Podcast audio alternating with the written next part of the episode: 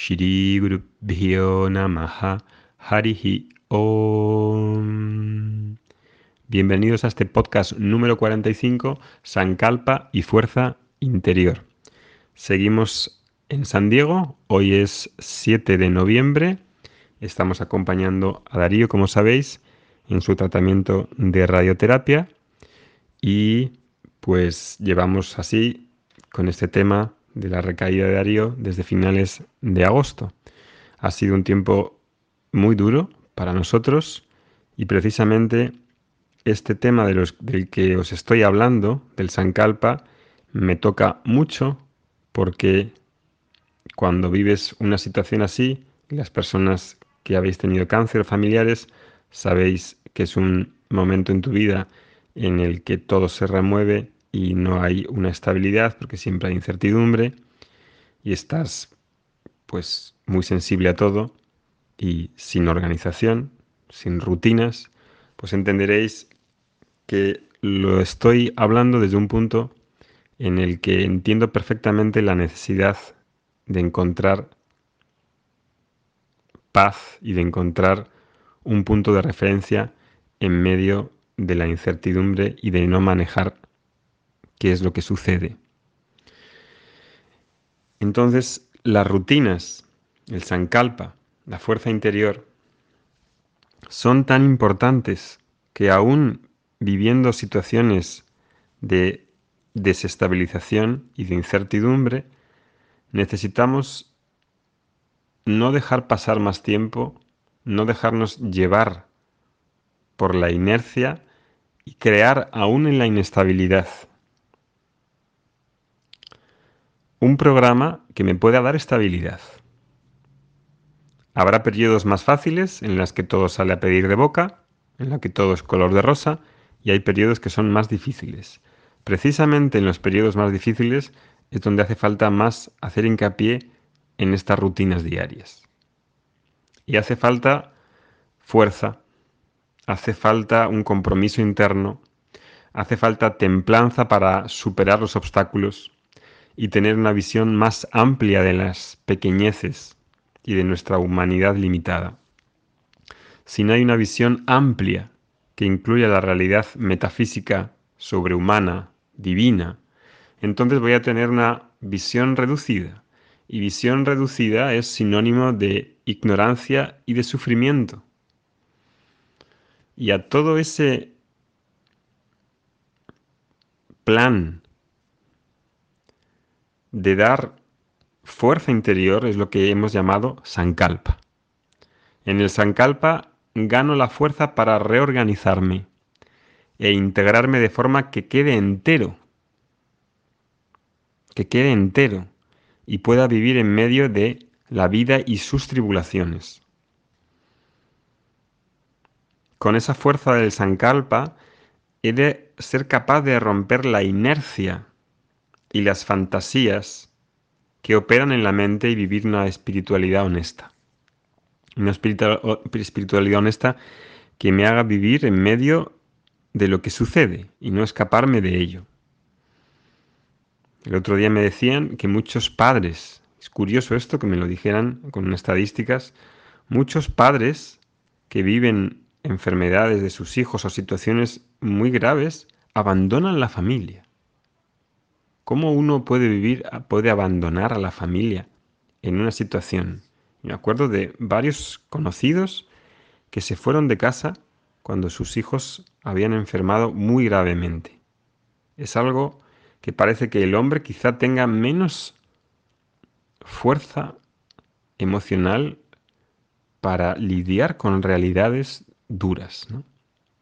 Duras porque pensamos que no tiene que suceder nada malo. Y claro, eso es una eso es una... no tiene que suceder ciertas cosas. Y eso es una, una irrealidad. Eso es una expectativa equivocada.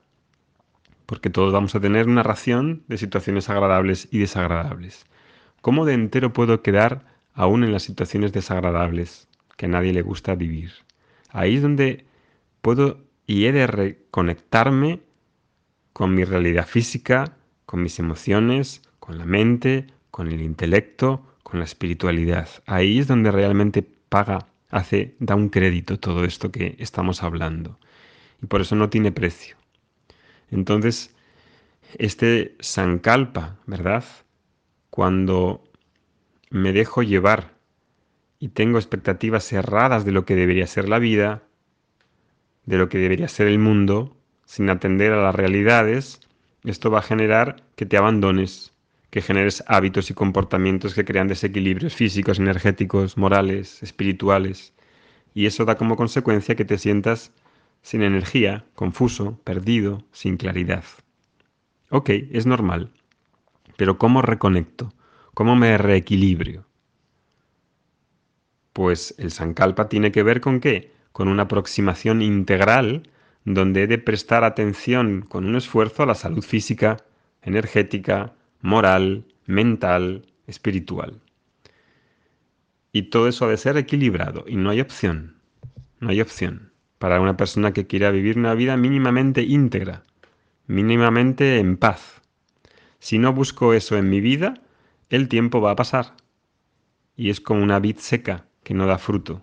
De trabajo a casa, de casa al trabajo, paso un buen rato los fines de semana y ya está. Hace falta sacar la energía de algún lado, no solo de la voluntad, no solo de la voluntad y del esfuerzo, que en parte es de lo que trata este Sankalpa. Necesito voluntad, necesito fuerza interior, que la saco trayendo esta organización, este compromiso interno a mi vida. Y también hablábamos en uno de los primeros podcasts de la gratitud. La gratitud es un pozo gigantesco para renovarnos y todos precisamos conectar habitualmente articulando el mundo de bendiciones que recibo y las cosas buenas que me suceden, porque no solamente me puedo fijar en lo malo o en lo que creo que es malo. Es una tendencia que va a estar ahí, pero también he de tener una visión más objetiva y subrayar, enfatizar que hay gente que está contribuyendo a mi bienestar. Todo lo que hay me es dado.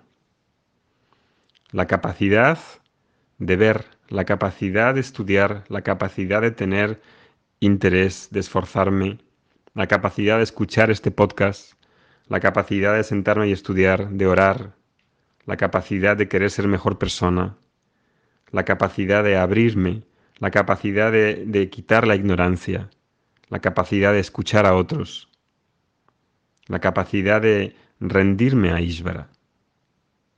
Dado, dado, en realidad no tengo ningún mérito. Porque todo eso es dado. Sí, requiere de un esfuerzo, de un compromiso interno. Esa es un ala, esa es un ala. Pero también hay otro ala que es la gracia, que he de invocar, que he de reconocer. La gratitud que he de reconocer. Y cuando en el altar coloco las fotos de las personas por las que siento gratitud, y creo un hábito automático en el que cada día escribo algo sobre lo que puedo agradecer y puedo empezar el día o puedo tener un rato al día en el que envío un email a una persona y doy gracias. Gracias por sus servicios, gracias por su ayuda. Es una actividad que ha de incluirse en ese Sankalpa, recordando que era este Sankalpa. Ya se ha perdido el hábito de escribir cartas. Qué bien, ¿no? Qué bonito escribir una carta a un amigo, escribirle físicamente con, con la pluma y enviarla y recibirla. Puedo escribir varias cartas al día para hablar de la gratitud que puedo articular. Y de esa manera, trayendo a mi pecho el reconocimiento de lo que me es dado de la vida que me es dada, a pesar de las tribulaciones. Se convierte esa vida en una vida que no es solamente sobrevivir, ranqueando o tirando. Hay una diferencia entre sobrevivir y vivir como seres humanos completos donde tenemos la capacidad y los recursos para vivir una vida con, con miras más altas una vida donde puedo santificar todas las actividades cotidianas que hago, reconociendo que soy parte de una gran rueda, reconociendo lo divino en nosotros y en los demás. Como decía Jesús, puedo amar por encima de todas las cosas a Dios y al prójimo como a mí mismo. Ese es el pan, el pan de cada día. No solamente es lo que consigo físicamente, el confort. El pan de cada día, el conocimiento de las realidades trascendentales, el alimento para el alma, para el intelecto, lo que hace que pueda también tener esa visión y ese conocimiento para poder ofrecer mis acciones, mi sufrimiento, mis sacrificios, también a Ishvara y entienda que en esas ofrendas estoy haciendo yoga. Yoga es Ishvara Arpana, las ofrendas de todo lo que hago, de mi trabajo, de cómo trato a las personas, de mis palabras, de mis pensamientos, a Ishvara, que es el destinatario final de todas las acciones. Y cuando recibo lo que me sucede con una compostura, con una visión ecuánime por entender las realidades, se le llama Ishvara Prasada. Recibo lo que de recibir porque no puede ser injusto. Tiene que haber algún, algún mecanismo que no vea en la que lo que vivo me hace aprender. Si tengo esa visión, si no tengo esa visión me quejo. Si no tengo esa visión, busco culpables. Si tengo esa visión, escucho mi interior. Escucho y aprendo de los actos, de las acciones y de los hechos de la vida con una visión, con una sonrisa diferente que si vivo una mera supervivencia.